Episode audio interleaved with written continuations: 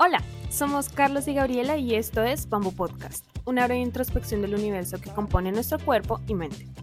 Nos gusta hablar de la travesía humana en entrevistas valiosas con profesionales de diversas áreas, o a través de monólogos introspectivos, o conectando ideas filosóficas en medio de una conversación casual. Todo con un toque dramático y generacional. Acompáñanos. Muy buenos días, tardes y noches tengan todos. Bienvenidos a una breve introspección del universo que compone nuestro cuerpo y mente. Mi nombre es Carlos Pardo y esto es Bamboo Podcast. Llegamos al episodio número 5 de esta temporada donde seguiremos desarrollando un tema muy interesante que quedó en el aire en el episodio anterior. Vamos a hablar sobre cómo funciona la comunicación y la persuasión en pareja para lo cual tengo el gusto de dar la bienvenida a una experta, mi estimada Gaby Huerta. Bienvenida, gracias por estar un rato aquí con nosotros. Súper agradecida, Carlos, por la invitación y feliz de compartir contigo. Qué chévere, muchas gracias. Eh, les cuento que Gaby es coach ontológico profesional especializada en coaching de vida, ejecutivo y organizacional. A través de sesiones, talleres y conferencias ayuda a cientos de personas a encontrar la paz, equilibrio y libertad emocional y así encontrar nuevas perspectivas y oportunidades de crecimiento. Gaby, para empezar el episodio entrando en materia, me gustaría eh, iniciar con una pregunta algo sensible para algunos, que es... algunos ¿Cómo interpretar si estamos en una relación por amor verdadero o por apego? Porque a veces considero que hay situaciones donde las emociones nos pueden ganar, donde creemos que es una cosa, pero es otra. Entonces, ¿cómo podemos diferenciar esos dos temas? Creo, Carlos, que es una línea muy fácil cuando tú estás esperando que esa pareja o esa fuente de amor, ¿no? Cubra tus necesidades, te salve, te dé la felicidad. Cuando estás esperando del otro, es apego. ¿No? Es apego. Creo que realmente el, el, amor tendremos que definir primero qué es el amor para cada uno, porque se ha romantizado lo que es el amor, ¿no? Pero sí creo que el amor es entregarte a ti, a la experiencia y a todos los recursos que, que has ido sumando en tu vida y es tú compartiendo esa experiencia de vida, pero no esperando del otro, ¿no? Creo que es, es, es muy fácil detectar el apego cuando estás esperando de los demás. Tú hablabas en, porque estoy revisando tu cuenta de, de Instagram, texto el que sobre los contenidos que, que, compartes y ahí hablabas, por ejemplo, de, del amor propio y, se me ocurría, pues como complementando lo que decías ahí, que si uno no tiene amor propio, si uno no se quiere a uno mismo de cierta forma, entonces uno busca ese amor afuera, ¿no? O sea, como que si no soy suficiente para mí mismo, busco que alguien me lo supla y eso está más vinculado con el apego, porque si no soy capaz de yo crearlo por mi lado o, cultivarlo, pues no hay forma de que alguien lo pueda complementar, porque pues voy a estar dependiendo siempre de algo, de algo externo. Entonces, sí es importante esa diferenciación, o a, veces también hay temas hay más profundos, eh, como, bueno, pues cosas que pasaron en la infancia o, lo que sea. Eh, pero bueno, ahí me estoy adelantando un poquito de, las preguntas que, vamos a plantear más. Condicionamiento, sí. Sí, pero, pero definitivamente, Carlos, creo que nosotros en la forma de amarnos enseñamos a los demás cómo amarnos. Creo que en la forma de respetarnos, eh, enseñamos a los demás cómo respetarnos y definitivamente creo que el amor propio y el autoconocimiento va, va a ser un espejo de nuestras relaciones, ¿no? Sí, porque no podemos pedir lo que no nos damos a nosotros mismos, ¿no? O sea, eso es, muy, muy importante tenerlo, tenerlo en cuenta. Oye, quiero, quiero traer una, una pregunta de, que nos que, llegó por Instagram porque pues había mencionado que iba a estar con, contigo y salió una pregunta interesante. ¿Crees que el amor por sí mismo es suficiente para que una relación pueda perdurar en, en el tiempo? Porque eh, a veces esa parte idílica, y bueno, complementando la, la pregunta, e intensa de los primeros meses, es muy chévere, muy interesante, muy, pues ese rush de adrenalina está muy bien, eh, pero es muy corta. Entonces, ¿crees que el amor por sí solo ya con eso basta y somos felices y comemos perdices y hasta por siempre jamás? Claro que no. Creo que para que el amor funcione, amarse no es lo único que se necesita. Creo que hay muchos valores que implica el amor, como el respeto, como el, la independencia, el cuidado, un proyecto de vida en común, la fidelidad, la honestidad, el cuidar hasta tu propia individualidad estando en pareja. Entonces, creo que el amor, este, como base, hay frases, ¿no? Que tan sabias que dicen, cuando el hambre entra por la ventana, el amor sale corriendo por atrás, o sea, creo que el amor es el complemento de muchas situaciones, ¿no? Sí, porque a veces creemos que la parte romántica es, es, es un gran porcentaje de la relación y, no, hay una parte tal vez más racional, más de, de valoración, más de proyecto de vida, de expectativas que son muy difíciles de, llevar. Eh, pero sí, sí, o sea, a veces creo que tenemos esta idea que, bueno, el amor lo puede todo, pero también hay que ser muy realistas y decir, no, como tú dices, a veces cuando las necesidades o el hambre llega, pues ahí es cuando realmente se ve hasta dónde podemos llegar en una relación, hasta cuándo podemos, hasta dónde podemos negociar, hasta dónde podemos ceder, hasta dónde podemos seguir adelante en, en esas cuestiones. Em, y en esta idea como de las, de las creencias, y ahorita que, que, que en la introducción me llamó algo la, la atención, eh, porque tú, tu parte de tu trabajo es buscar nuevas oportunidades, nuevas perspectivas, y, creo también que eso tiene implícito la idea de cuestionar tal vez creencias viejas, ¿no? Entonces, una, una de esas es ¿Consideras que tenemos una tendencia a buscar parejas o a relacionarnos con personas que tienen características similares a las de nuestros padres, tanto buenas como malas? Eh, yo siento que sí, Carlos, creo, creo que sí, soy una fiel creyente que sí, porque al final el inconsciente es atemporal. Y entonces lo que fue papá va a ser tu pareja, van a ser los hombres de tu vida, van a ser tus relaciones. Y muchas veces, ya sea que quieras o que consciente o inconsciente sigas el patrón de mamá o que te quieras polarizar y quieras hacer algo completamente diferente. Entonces, para amar se necesitan dos adultos y hay veces que las relaciones están basadas desde tu niñez, desde las carencias de aquel entonces, desde el condicionamiento, creencias, formatos de familia. Entonces, sí creo que solemos relacionarnos o con lo que aprendimos, ¿sí? O con lo que queremos romper en un patrón, ¿no? Y, ahí es donde vas, vas rompiendo creencias, vas rompiendo tradiciones, modelos mentales y este, la pregunta pasada que me decía si el amor es, es suficiente. Yo alguna vez ya, ya te contaré, cancelé una boda un mes antes de casarme y, y la, la, decisión la tomé amando, amando a mi pareja. O sea, amor había, ¿no? O sea, amor había, pero también había mucha conciencia y mucho conocimiento de lo que no. Y, y, la, y romper esas creencias de arraigadas que yo traía de familia, de, lo, de las expectativas de lo que es una pareja, del rol que se juega de una mujer, el romantizar de estás en una relación, no importa lo que suceda, porque el amor es incondicional.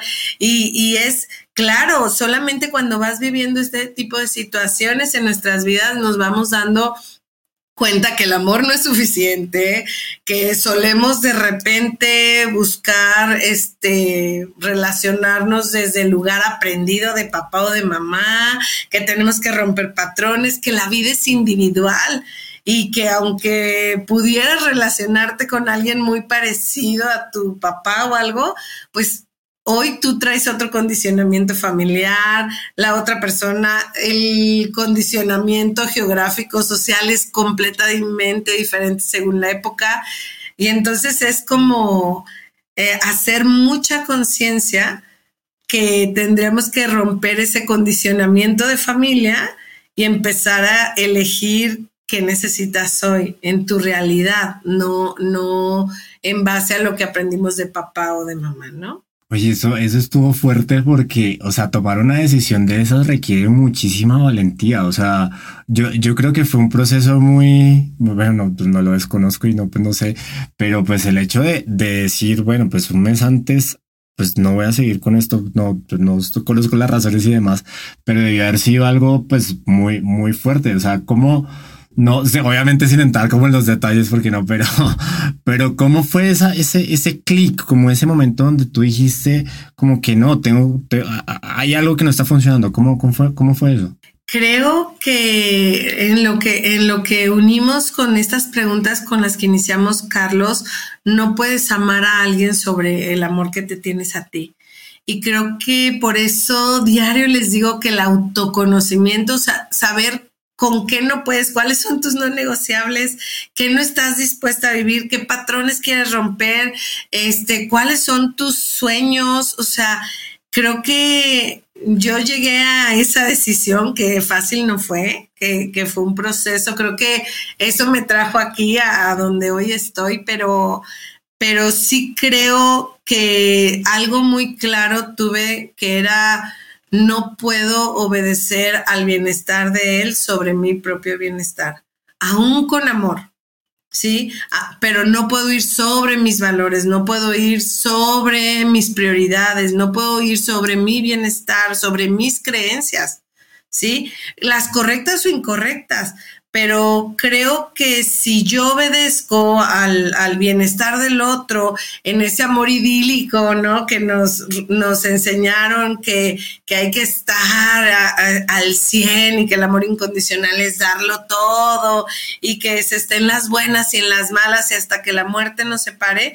No es que no crea eso. Yo les digo, a ver, vengo de un matrimonio que tienen 64 años de casados y se siguen eligiendo pero que han vivido etapas en su vivaja. Creo mucho en el compromiso de pareja, pero sí creo que en una pareja hay que, cuidar mucho tu individualidad, Carlos, para no perderte en ellos, porque entonces vas a vivir y vas a hacer la relación o la, la pareja que el otro necesita, no la que tú quieres.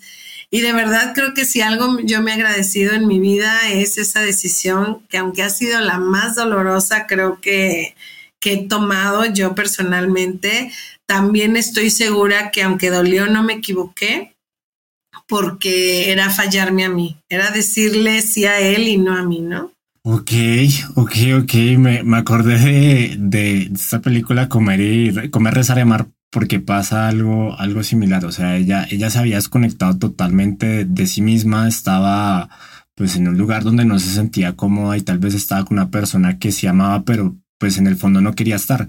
Y ese sentimiento es muy conflictivo, o sea, ese sentimiento de, pues es que no le quiero hacer daño a la persona, pero me estoy haciendo daño a mí mismo, no quiero pues que socialmente se vea de X o Y manera, o sea, se, se ponen un montón de peros, pero uno termina cediendo muchísimo por la otra persona y lo que uno no sabe es que al final termina, o bueno, lo siento yo y como sé la película, que, que al final el daño puede ser fuerte, pero es mejor un daño en ese momento que un daño de por vida. O sea, tal vez como que de cierta forma ese, ese impacto, ese golpe, ese catalizador, pues puede ser, puede ser mucho más um, catártico que pues simplemente esperar ahí pues que en algún momento el amor surja o que el amor o sea eso, son temas muy densos no porque pues también están está metido ahí lo más profundo de nosotros y pues el amor y bueno pues, todo lo que lo que acabamos de todas las creencias que vienen de eso no yo creo que como dices eh, creo que el ponernos un límite porque el límite no lo ponemos a nosotros ni siquiera a ellos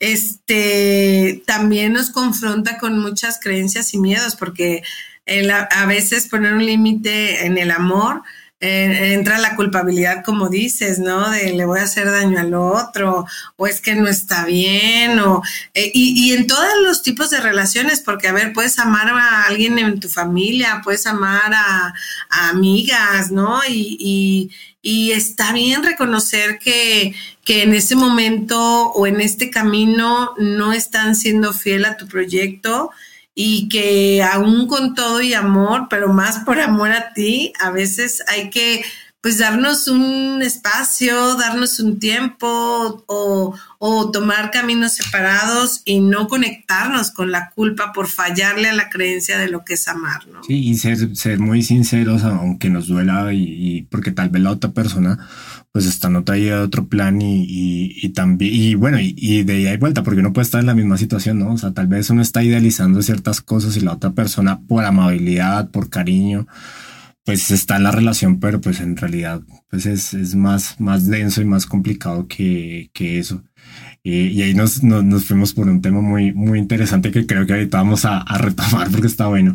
Eh, pero me gustaría preguntar un tema eh, muy, muy, que yo considero que es muy importante en el momento de, de establecer, bueno, más bien de, de, que una relación se nutra y crezca en el, en el tiempo y es el tema de la gratitud y el aprecio. Y el aprecio entendido como admiración. ¿Cómo crees o cómo funciona estas dos cosas en una relación? para que funcione, ¿no? Yo, yo les digo que la admiración es el mayor afrodisíaco. Creo que creo que tienes que admirar a tu pareja. No sé si estés de acuerdo conmigo, Carlos, pero yo les digo, en una relación de pareja específicamente o de amistad o de eso, tienes que admirarlos.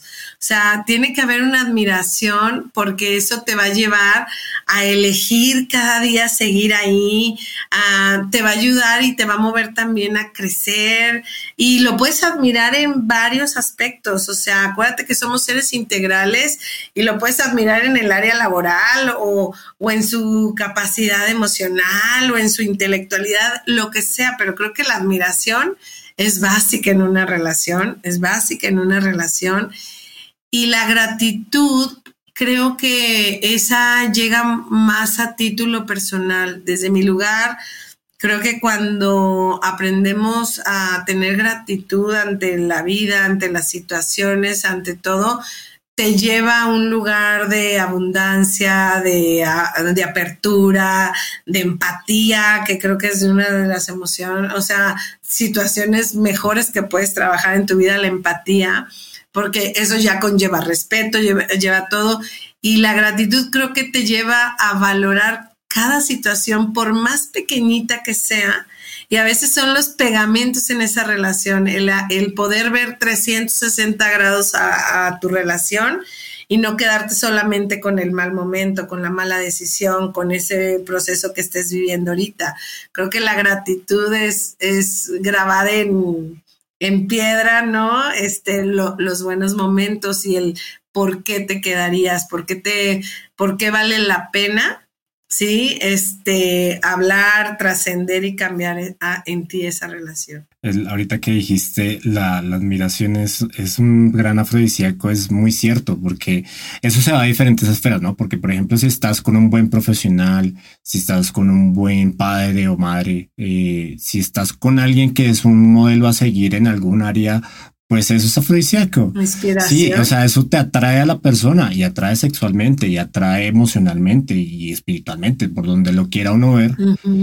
Claro. Y, y, eso es, eso es, eso sí, sí, no, no lo había pensado. Y además que son como dos, dos, dos sentimientos, como que por otro lado está la gratitud, que además la, la admiración puede ser un motor de, de, tensión en la relación, pero una tensión buena, o sea, como que, como que, mm, pues está como interesante, como que sabe mucho esta persona, como que, como que la...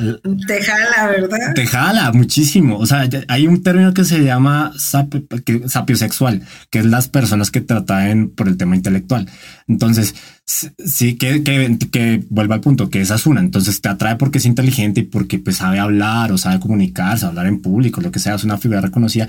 Pero está al otro lado, tal vez emocional, que cuida a sus papás o cuida a sus hermanos. Entonces hay como que diferentes roles. Pero lo que dices es cierto, la gratitud yo creo que es la clave de la armonía en la vida. O sea, porque si uno, si uno o sea, yo, yo soy de la creencia que nosotros en esta vida, y voy a poner un poquito profundo, eh, no tenemos nada, asegurado. O sea, como que de cierta forma que haya un nuevo día, que haya ciertas condiciones, pues es, es una bendición, de cierta forma. O sea, sin romantizarlo, pero sí siendo conscientes de que tal vez lo que tenemos ahora no nos va a durar para siempre y que más adelante pueda que ya no esté y pues hay que valorarlo en el presente. Y en el caso de pareja, yo sí creo que es como un toma y dame, ¿no? O sea, como que es un, un tema recíproco, porque si es de un solo lado, si es un 80, 20%, pues como que no, porque en algún momento eso va a tronar.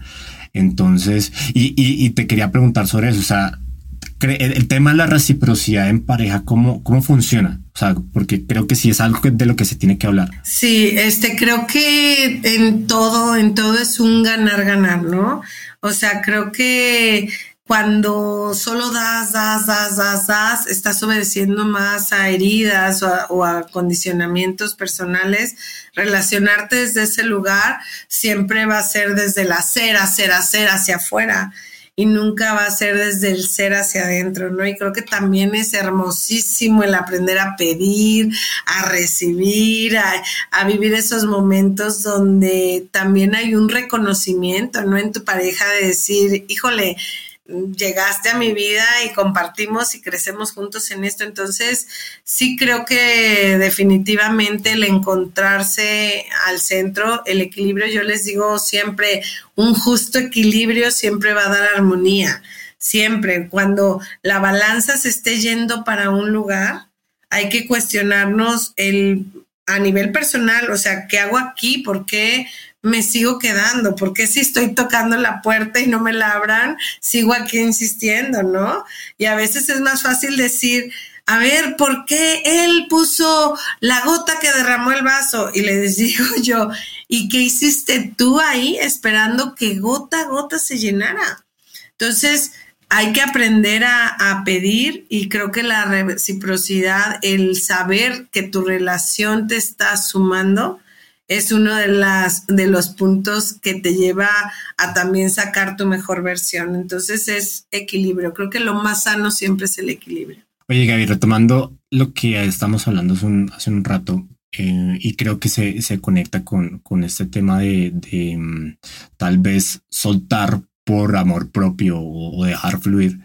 ¿Qué papel juegan las, las expectativas en una relación de pareja y cómo se pueden manejar de manera saludable? Porque a veces, a veces creo que nosotros tendemos a imponer expectativas a la otra persona que la otra persona ni el caso. O sea, que tal vez uno espera que sea eh, de tal forma, que hable de tal manera, que se vista, que piense, bla, bla, bla. ¿Cómo podemos manejar eso? O sea, porque creo que es un tema delicado. Creo que no duelen las relaciones, Carlos. Creo que duelen las expectativas rotas. Digo, es el conflicto es inherente en el ser humano y creo que es muy natural tener expectativas o crear expectativas, pero yo les digo, cero expectativas, muchas realidades muchas intenciones. La intención, creo que la expectativa es un poco, nos lleva al apego porque se trata del otro, no depende de ti.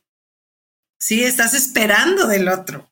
Sí, y las intenciones son personales, están dentro de ti. Mi intención de estar aquí es esta. Entonces, ahí sí tú tienes el control, sí, la disposición de, de hacerlo. Entonces, Creo que cuando las relaciones están basadas en expectativas, están basadas desde situaciones o condicionamientos, sueños que has querido lograr, pero que se los estás entregando al otro.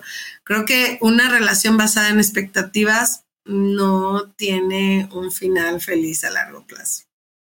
Vas a buscar personas que te llenen tus expectativas, no que compartan su individualidad y armonía contigo. Además que es algo narcisista además, ¿no? Porque una cosa es, eh, y me gusta esta distinción que haces como una cosa es la intención, otra la expectativa, porque si uno se vuelve de cierta manera, la otra persona, la gente con la que uno se rodea, se va a convertir en eso, o más o menos si es algo positivo, ¿no? O bueno, y también negativo, para lo negativo también. Entonces. Para los dos lados. Para los dos lados, exacto. Entonces, si, si uno cree como en que puedo ser de cierta forma, pues es más fácil que exigirle a la otra persona que cumpla con un rol que tal vez ni le interesa, porque además es una, es una necesidad de golatras, es como decirle a la otra persona, bueno, es que yo necesito que me des esto y que seas de tal forma.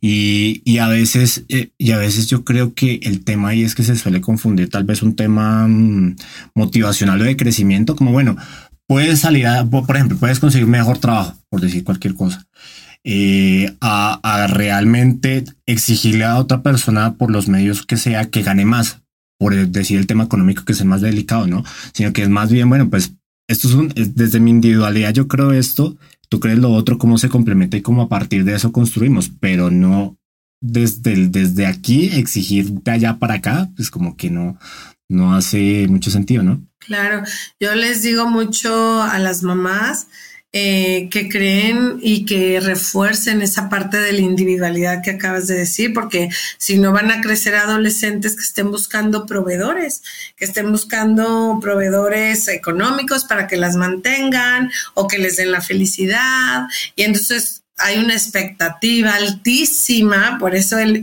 miedo a estar sola, sí, o porque pues si, aprendimos a que los de allá nos iban a proveer y creamos tantos amos externos, les digo yo, sí, entonces mm, les da pánico estar solas. Soledad no es un estado físico, es un estado mental, ¿no? Entonces sí creo que es súper importante hacernos cargo de nuestra realidad y como lo que dijiste, ¿no?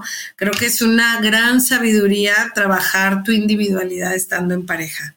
Muy fácil perderte en el otro desde porque es cómodo, ¿no? Es cómodo que te mantengan, es cómodo que tomen las decisiones por ti, es cómodo que esto por un momento son bienestares inmediatos, pero a largo plazo, o sea, es tu individualidad, la individualidad de tu pareja y en medio ese proyecto y propósito de vida en común, ¿no? Que creo que es donde, donde te encuentras, pero híjole, expectativas es literalmente es entregarle el control de tu relación a la otra persona, buscando tú tu fin. Y hay, y hay, ideas que tal vez no son tuyas, que son herencias heredadas que no trae la familia, que entonces de cierta forma tiene que ser la pareja que tú necesitas o que tú quieres, porque también entonces uno tiende a confundir las dos cosas. O que funciona, ¿no? Y, y no porque funcione en otros va a ser sano para ti.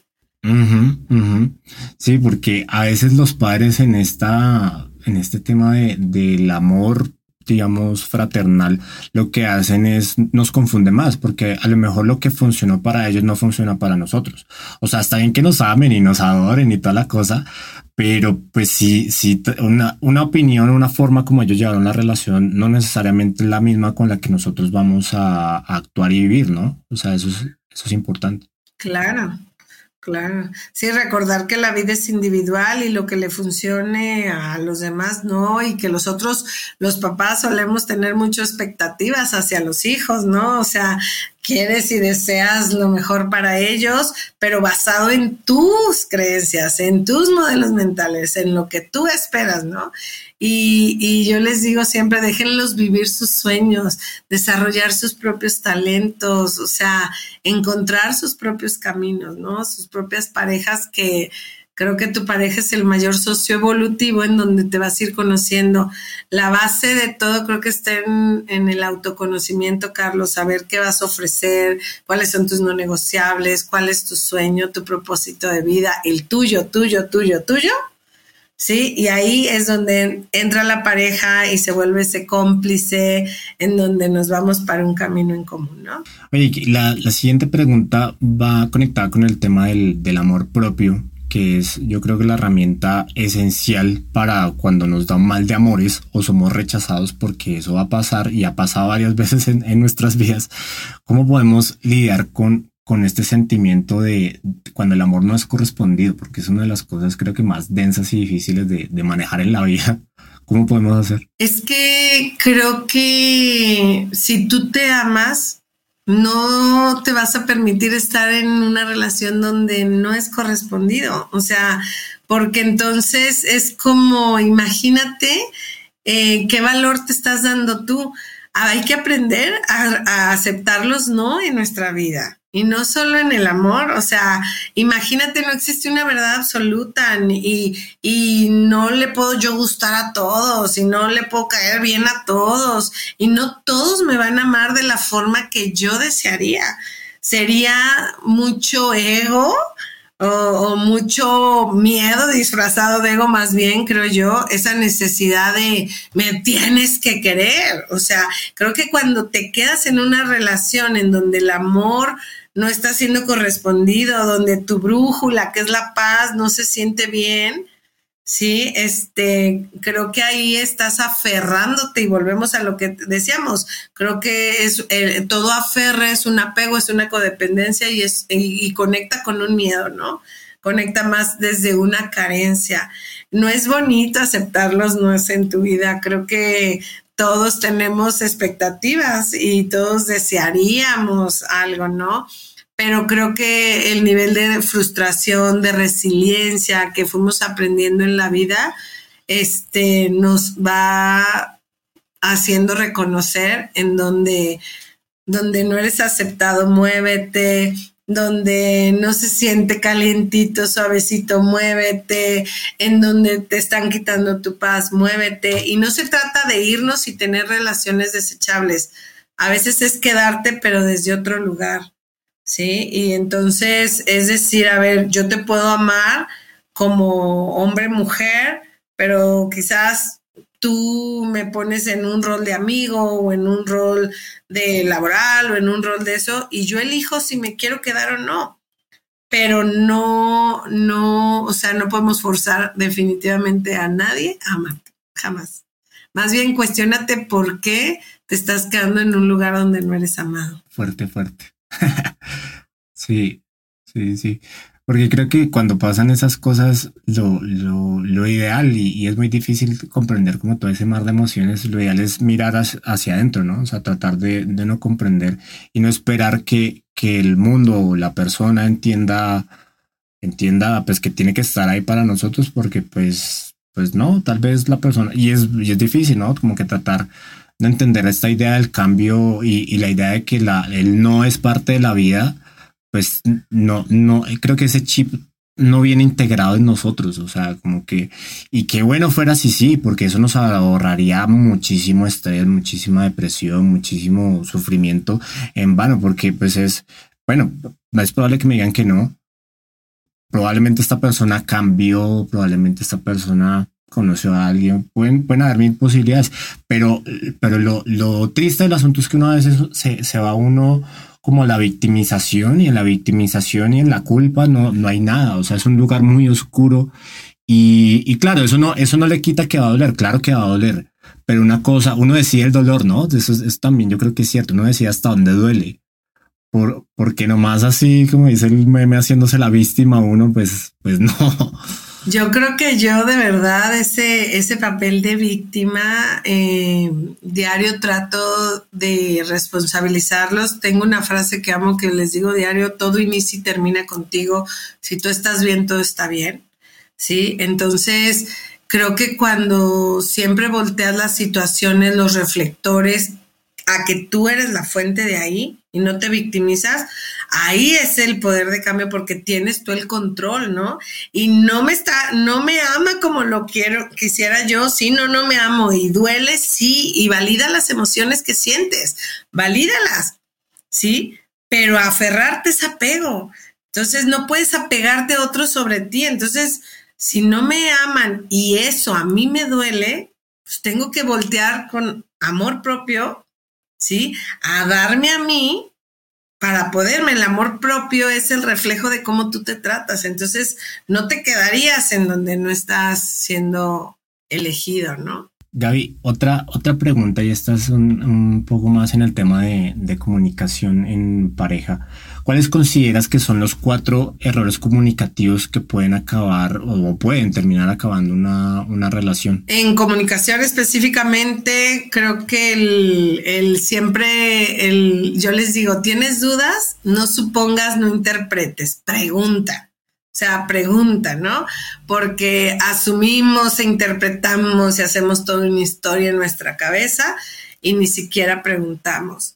Este, creo que otra parte es el evadir, el evadir, este, comunicaciones incómodas, este, pláticas incómodas, el postergarlas, el evadirlas, el, priorizar el bienestar del otro, ¿no? Este, creo que también esos silencios a veces dejan más huellas que las palabras, ¿no? Este, la parte de, de la comunicación no sana, cuando es muy señalando, tú hiciste, tú dejaste, tú has cambiado. Yo diario les digo, habla siempre en primera persona. Creo que un tip de una comunicación asertiva y muy bueno es siempre hablar en primera persona. Yo me siento o te percibo ausente, yo a mí me hace falta, para mí es importante. Entonces creo que te saca del papel de víctima, te lleva la responsabilidad y desde el merecimiento es muy válido y tengo derecho en la relación a expresarlo, ¿no? Creo que el hablar desde la inconsciencia, eh, desde el reactivo, desde las vísceras, creo que también tendríamos que tener mucho, mucha sabiduría o equilibrio en, en saber cuándo quizás tengo que esperar un momento, asimilar las emociones que estoy sintiendo, digerirlas, vivirlas y no hablar desde la emoción, sino hablar desde el deseo de, de trascender ese conflicto, ¿no? al final creo, Carlos, que la comunicación no es para convencer, es para comprender. Eso está bueno, eso está bueno porque a veces nosotros respondemos, nosotros escuchamos para responder, pero no para comprender. Porque a veces entonces, o sea, lo que queremos es que la persona nos dé la razón, pero no queremos entender los motivos. Estoy generalizando, porque pues no, no, no, no es que todos, todos seamos así, porque todos nos comportamos diferente. Yo creo que a todos nos ha pasado alguna vez en la vida. O sea, eh, está, te están preguntando y tú ya estás buscando la respuesta en tu cabeza y entonces es imposible que estés con tus cinco sentidos en empatía y con apertura para comprender el para qué te está haciendo esa pregunta. Tú ya te estás buscando la respuesta, ¿te fijas? Y a veces subir la apuesta. Entonces, si tú me dices esto, yo te la doblo y pues aquí se va a armar la pelea y totalmente innecesaria. A veces es, simplemente alejarse de la situación, ¿no? O sea, decir, enfriemos aquí, paremos, hablamos mañana. Listo.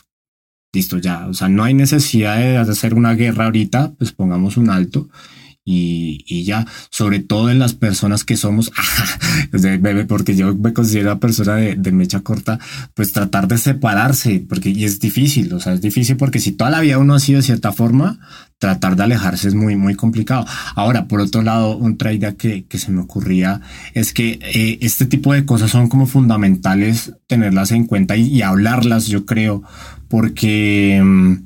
Porque así uno cuando está en esas situaciones, pues por lo menos hay algo que se activa. O sea, hay algo que dice, oye, espera, espera, piensa en esto, reflexiona sobre esto, hay amor propio, hay formas de comunicarte mejor.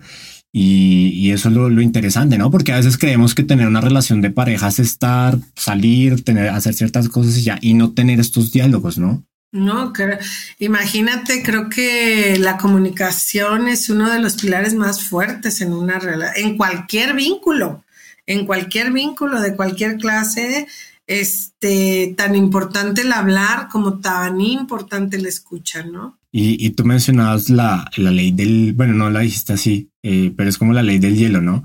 O sea, esta idea de, procesar las emociones a través del silencio y el silencio, por supuesto que es una forma de comunicación, pero tal vez, tal vez es la menos asertiva posible si uno quiere que las cosas salgan bien, ¿no? Y es muy común, es muy común y no sé si, y, y, tú me corregirás, pero ¿será más común esta ley en los hombres? O sea, que los hombres preferiblemente guarden silencio, no digan nada y apliquen como esa indiferencia o es parejo. Yo creo que no tiene que ver con el género, creo que tiene que ver con, con cómo lo aprendimos. La famosa ley del hielo, yo les digo que es agresión pasiva. O sea, es agresión pasiva. Y creo que un silencio, a veces eh, hay más mensaje en el silencio que en las palabras, ¿no? Y implica ese nivel de compromiso y de responsabilidad afectiva. Creo que cuando se pone esa ley del hielo, estás teniendo cero responsabilidad afectiva hacia el otro, hacia lo que va a interpretar, asumir, y es como de verdad valerte gorro lo que vaya hacia adelante, ¿no crees? Sí, y eso responde a mecanismos de, de lo que decíamos al principio, responde a mecanismos que teníamos desde la infancia, desde el primer amor que conocimos que fue el de nuestros papás y cómo lo recibimos, de cómo nos empezamos a relacionar con nuestros hermanos o con nuestra familia. Y, y lo, lo, lo complicado del asunto es que a veces creemos que esa es la forma como tenemos, o ni siquiera creemos, somos inconscientes y vamos actuando así como si estuviéramos muy bien por el mundo y, no. Claro, y es que de papás aprendimos uh, y vimos, o sea, acuérdate que tenemos neuronas espejo y ahí aprendemos cómo se relacionaban. Y entonces de ahí es de donde aprendemos si se gritaban o si se separaban. Y por eso creo que más allá de que sea de hombres o de mujeres, viene un poquito de condicionamiento del aprendizaje que tuvimos de cómo se relacionaban las personas. Creo que al final es una agresión pasiva y quien agrede es porque se siente vulnerable. Yo ahí difiero un poquito porque también a las mujeres nos decían, calladita te ves más bonita. ¿Sí me explico?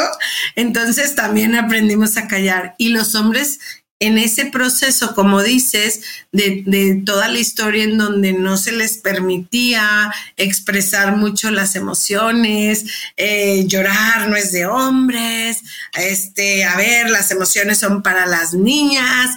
Entonces, sí creo que, que los dos géneros traemos una carga de no expresar, de callarnos. Los hombres sí, yo, yo defiendo mucho a los hombres de que les digo, a ver, ¿crees que ellos no tienen sentimientos? ¿Crees que no tienen sus mismos issues? ¿Crees que de verdad no le duele? ¿Lo, lo crees tan hombre de hielo? ¿Lo crees tan...? Claro que no, lo que pasa es que también traen un condicionamiento social, geográfico, generacional, en donde no se les dejaba expresar también tanto. Igual a las mujeres, por eso te digo, yo creo que no se trata de género, sino del condicionamiento que te tocó vivir, ¿no? Y de las creencias que se manejaron en ese núcleo familiar. En mi casa era ese dicho, la, calladito te ves más bonita y entonces, ¿qué pasa? Que sale una Gaby que dice, calladita, no, habla, habla, habla, habla, habla, ¿no? Y expresa y valida lo que sientes. Y, y entonces ahí es donde logramos a veces romper, este, o a veces hasta polarizamos y nos vamos al otro lado. Pero sí, definitivamente yo, yo defiendo mucho que los hombres creo que es más hombre el que se permite sentir, ¿no? Y creo que es más hombre el que se permite eh, conocerse y el amor propio no tiene género, el amor propio también es de hombre, es de todo ser humano, ¿no? Y además que ese, ese, eso que tú nos acabas de compartir va a la raíz del asunto, que es la creencia, no el género, no la persona, Exacto. no la, no la familia, sino que va al origen. Y eso es lo que hay que cuestionar, ¿no? Es lo que hay que romper y a veces las seguimos, hay creencias que ni siquiera cuestionamos, Carlos, pero vamos como ovejitas, ¿no? Sí, o sea, así debe de ser. Y las creemos esas verdades absolutas. Creo que la raíz de todo lo que acabas de decir es romper las creencias. Porque si no, vamos en automático en la vida y, no, y, y lo interesante de esto que nos acabas de contar es que es, yo creo que esto es muy difícil, bueno, no muy difícil, pero sí es un reto llevarlo a la práctica pero por lo menos te dejan una inquietud, o sea, te dejan una inquietud de, oye, puedes llevar una vida mejor. No lo dijimos así, pero de cierta forma se entiende. O sea, que es como, oye, pues, pues puedes llevar las cosas de cierta manera y ya la práctica, pues con el tiempo vas aprendiendo, porque si llevamos 10, 15, 20 años con unos patrones de conducta, pues no vamos a cambiar de un día para otro, pero justo como que todas estas cositas que nos comparten, pues es como, bueno, pues ya lo escuché, voy a seguir indagando y a la próxima vez que tenga una reacción con mi pareja o con mi familia, con lo que sea, pues voy a cambiar un poquito el, chip, porque ya cuando uno tiene la emoción y uno está cargado, es otra cosa, o sea, es, complicado, pero lo chévere es eso, o sea, que uno puede por lo menos cultivar la idea y cambiar un poquito la raíz del problema, ¿no? Claro, y mientras más lo vayas haciendo en tu día a día, creo que esa es la gran sabiduría, porque vas a terminar integrándolo y eso que era dificilísimo, de repente te ves haciéndolo y hasta te sorprendes y dices, wow, reacciones súper diferente, wow, ¿cómo pasó? Y les digo, es el proceso de integración, ¿no? Pero a través de estarlo haciendo, haciendo, haciendo constantemente. Sí, sí, sí, sí, eso es, muy cierto. Oye, Gaby, para, para cerrar el, el, episodio, me gustaría cerrar con la pregunta del, del podcast. Eh, que es con la que buscamos inspirar más a nuestros oyentes, y es, si pudieras escoger eh, una idea eh, en tu vida, ¿cuál es la que ha tenido mayor impacto? Para mí, creo que todo inicia y termina contigo. Creo que, que cuando la integré en mí y me llevé a un lugar de responsabilidad, ahí es donde no me permito ver a nadie incapaz, no me permito ver a nadie este, que no puede, dejé de alimentar víctimas, dejé de victimizarme, me moví más al cambio, o sea, creo que creo que esa frase, de hecho la tengo en todos mis proyectos, ¿sí? Todo inicia y termina contigo, porque creo que a mí en lo personal me llevó a un lugar de responsabilidad y de saber que lo que vivo está siendo mi elección. Qué chévere, sí, está muy bueno eso, porque pues es responsabilizarse de uno mismo y tomar las riendas de la vida, que eso pues finalmente creo que es el mensaje. Y bueno, pues, pues Gaby, muchísimas gracias por habernos compartido todas estas ideas y, demás. Me, me, gustó mucho lo que mencionabas, bueno, todo en general, pero esta idea de la intención al principio me, me, gustó mucho porque es tal vez la, misma, la misma idea, pero planteada de una manera más sana, ¿no? Eso me llamó mucho la atención. Pero bueno, Gaby, tal vez más adelante en otro episodio hablaremos un poquito más, más de eso.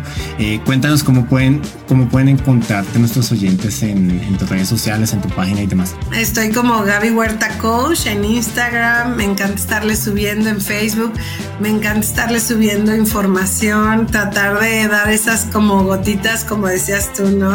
De conciencia, sé que a alguien le va a hacer clic y de ahí solamente va a ser la semillita para que empiece a, buscar esa parte de autoconocimiento que es la base de todo en nuestra vida. Este, así que pues gracias, mil gracias a ti que me invitaste. Se me hizo muy cortito, a ver si lo podemos hacer de tres horas la que sigue. Este, y bueno, un placer estar aquí, Carlos. No, muchas gracias a ti, el, placer fue mío. Y sí, esperemos que se pueda armar otro episodio porque sí me quedaron un par de ideas. Sigan a Gaby en Instagram y en, y en sus redes sociales porque comparte cosas muy, muy interesantes. Justamente un par de esas publicaciones fueron las que me llegaron y dije, de eso tenemos que hablar porque sí me hizo reflexionar. Qué bueno, Carlos un placer. Entonces, muy chévere. Y bueno, pues a toda nuestra audiencia nos gustaría preguntarles cuál es la idea más importante que se llevan de este episodio. Si consideran que es relevante, compártala con sus seres queridos, con su pareja, por ejemplo, puede ser, y juntos expandir la conversación. Recuerden dejarnos una calificación en su plataforma de podcast favoritas y nos encontramos de nuevo el próximo martes en Bamboo Podcast para seguir explorando juntos el universo que compone nuestro cuerpo y nuestra mente. Hasta pronto.